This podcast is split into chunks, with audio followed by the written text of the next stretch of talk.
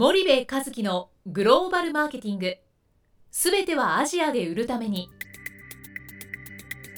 ポッドキャスト森部和樹のグローバルマーケティング。すべてはアジアで売るためには過去10年間で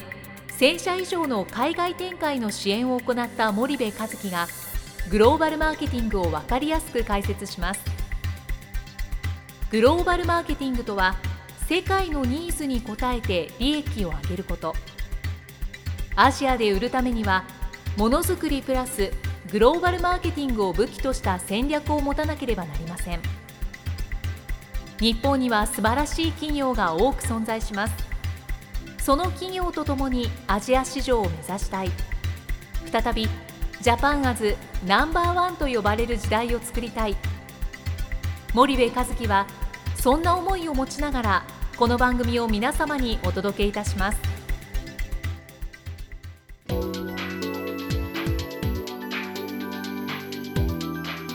こんにちはナビゲーターの東忠夫です。こんにちは森部和樹です。森部さんあの前回あの、まあ、失敗する日本企業の3つの原則みたいなはいはい。話ではい。お話をいただいたと思うんですけど、はい。まあ、それって公園がうん。販路構築とか、うん。販路関係うにん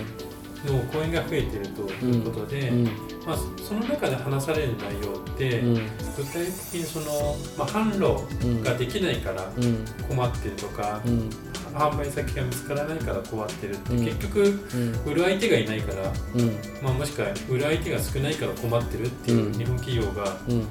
大半だから、うん。そういう依頼が来ると思うんですけれども、うん。そういった講演で具体的に森部さんはどういった話をされるのか、簡単にでいいので、うん。ご紹介いただければなと思うんですけども、うん。えっとまあいその依頼される公演って1時間とか2時間とかね、そういうものが中心なんですよね。はい。でまあ稀にあの研修会社さんなんかから4時間とかね、はい。そういうあとまああの事業会社さんというか、まあ、企業からはい。社内研修の依頼であのい行くと4時間とか5時間とかやりますけど、まあ、45時間あればねある程度あの全ての説明ができるんですけど12時間の説明だと、まあ、お話しできることも限られてるんですがあのその少ない時間の中で私が皆さんにお伝えしたいことっていうのはやっぱりその海外で売るためにはチャンネルをデザインするチャンネルを構築するっていうことが一つで。そのチャンネルってなんか単発の商売しに行くわけじゃないじゃないですか海外に。はい。そうすると持続可能なチャンネルを作らないと結局その 1, 1回の取引でね労力がかかりますよね。そうですね。A さんと取引するのにすごく労力がかかると。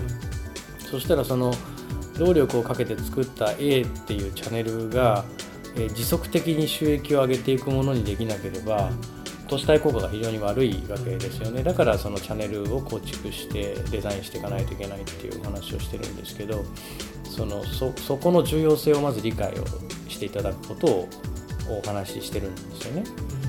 それはでじゃあ継続的にうん。ビジネスがうん。可能、まあ、売り上げ立つチうん、ャンネルを作ることの重要性ってことですか？そうですね。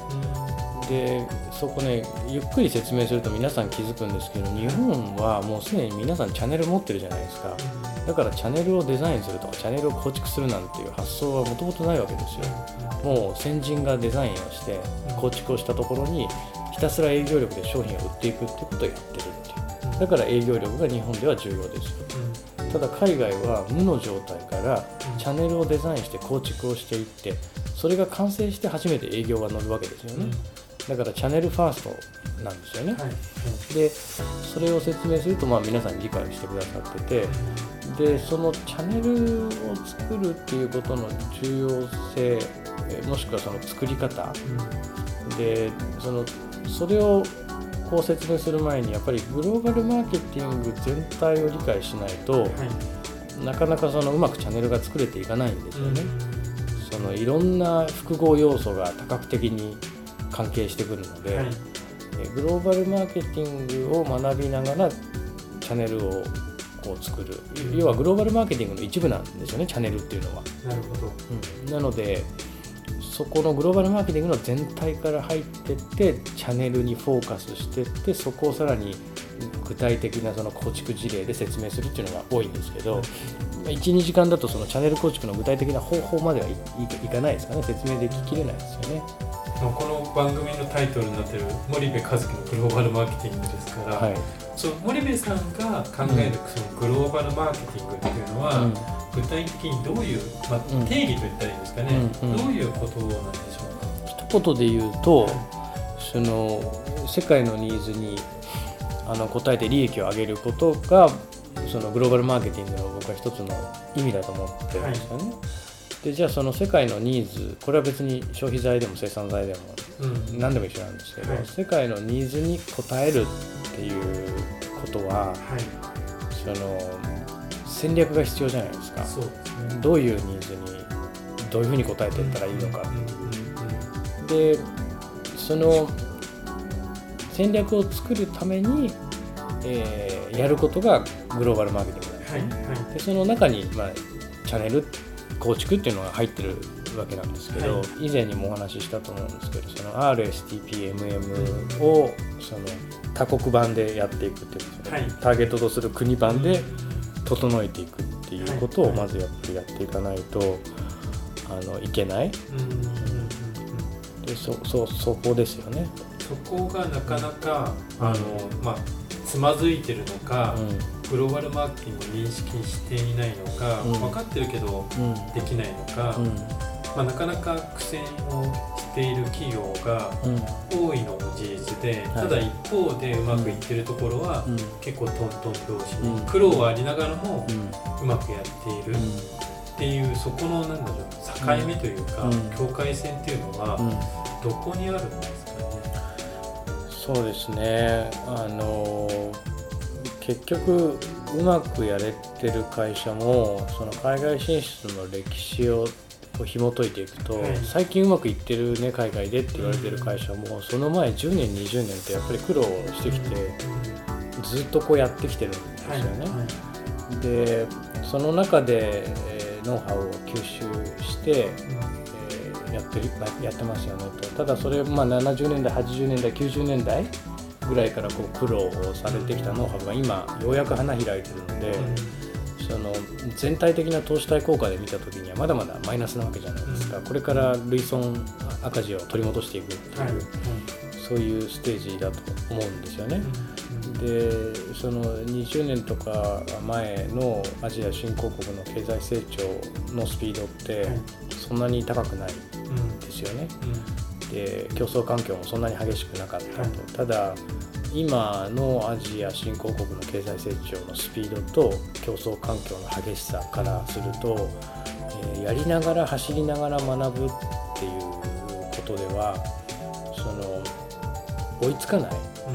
うん、やりながら走りながらやらないといけないんですけど、うん、その闇雲に走ってても全く意味がないので。はい。グローバルマーケティングのプロセスに応じて一気にやっていかないと成功確率が確実に落ちて、で戦略が立たないのでなんか場当たり戦略みたいになるわけですよね。で僕思うんですけどその海外市場を獲得するっていうのは中長期でそのビジョン目指すべき姿 2B 像っていうんですかね、はい、2B の像を描いてでそこに行くための中身を詰めていかないといけないじゃないですか。でそれがやっぱ場当たり戦略だとなかなかこううまくいかない、ケースが多く見受けられるのであの、まあ、散々いろんな企業を支援してきて出してる結論が、はいはい、あのグローバルマーケティングとかチャンネル構築っていう話なんでね、うん、そこは、まあ、あの僕はそうそうだと思ってるんですけどね。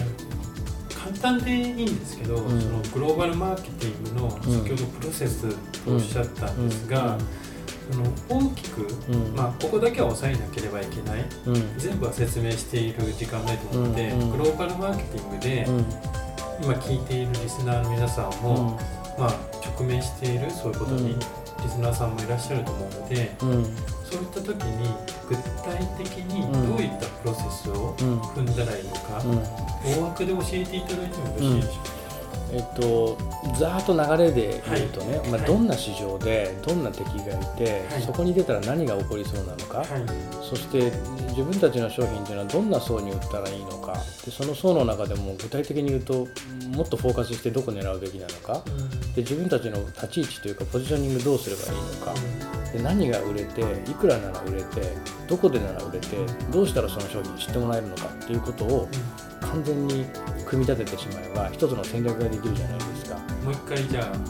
ゆっくりと教えていただきたいで。えっと、どんな市場なんですか？その出るはい、出る市場が、はい、でそこにはどんな敵がいるの？と、はい、要は儲かる市場なの、敵はいっぱいいるの？あんまりいないの、強い敵どうなの、でそこにじゃあ出ちゃったら何が起こりそうなの、っていうことをまず見るわけですよね。でこれだけやれば勝てないところに出てったって、負け戦してお金をするだけなんで、あの出ないという選択肢が生まれるので、まず絶対これやらないといけないわけですよね。でここでなんか勝てそうだって感じて初めて、じゃあどんな層に売ったらいいのか、もうその層の中でも具体的にじゃあどこを狙うの、はい、本当にターゲティングしていくわけ、はい、で自分たちはどういう立ち位置でやります、うん、例えば、えー、高いものを、うん、上位の人たちだけに売る戦略なのか、はい。えー、いやいや中級品をマスに売る戦略なのか、うん、まあ、そういうものを決めていく。はい。ですごく重要なのが、まあ、何だ何が売れるのか、うん、要は日本企業がこのここで考える時に、えーと、これを売るっても決まってるんですよね。うん、なんですけどいやそうじゃなくて一回リセットして何だったら売れるの、うん、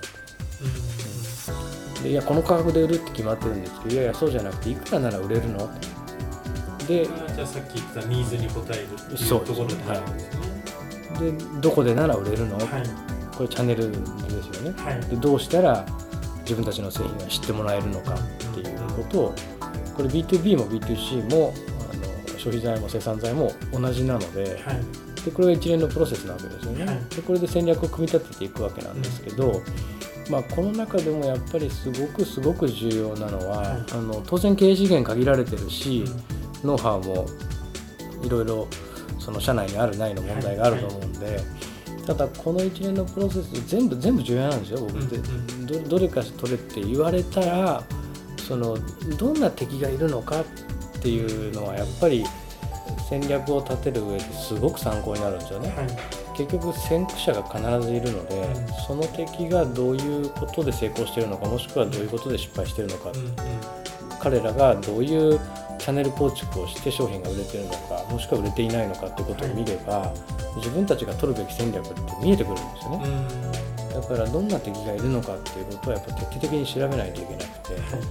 い、でこれを自社で、えーと、事業会社がうにうに調べててもあ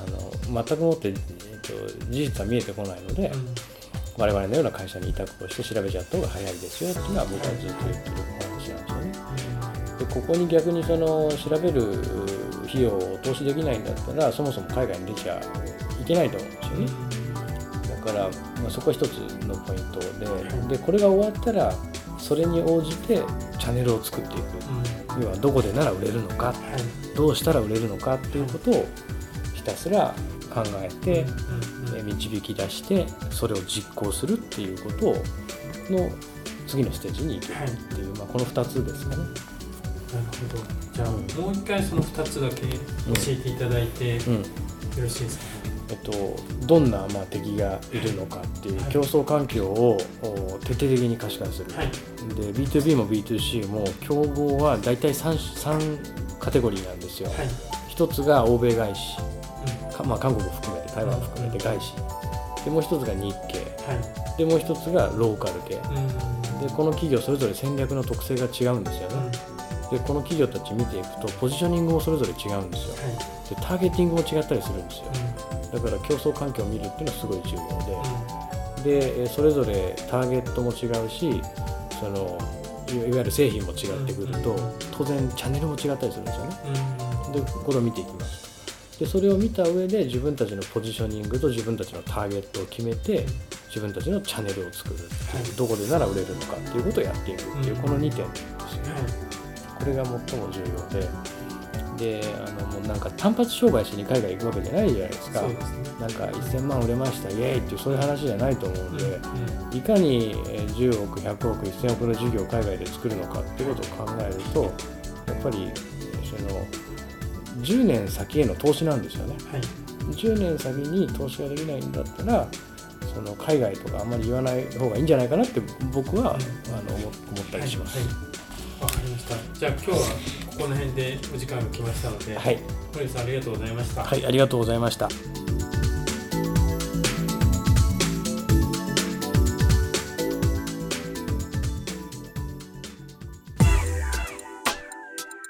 本日のポッドキャストはいかがでしたか？番組では森部一樹への質問をお待ちしております。ご質問は podcast アットマーク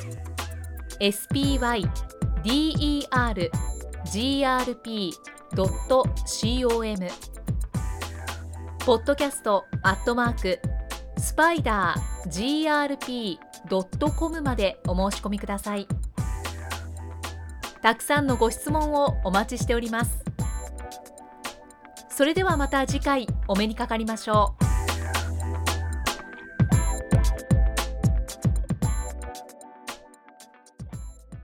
森部和樹のグローバルマーケティング。この番組はスパイダーグループの提供によりお送りしました。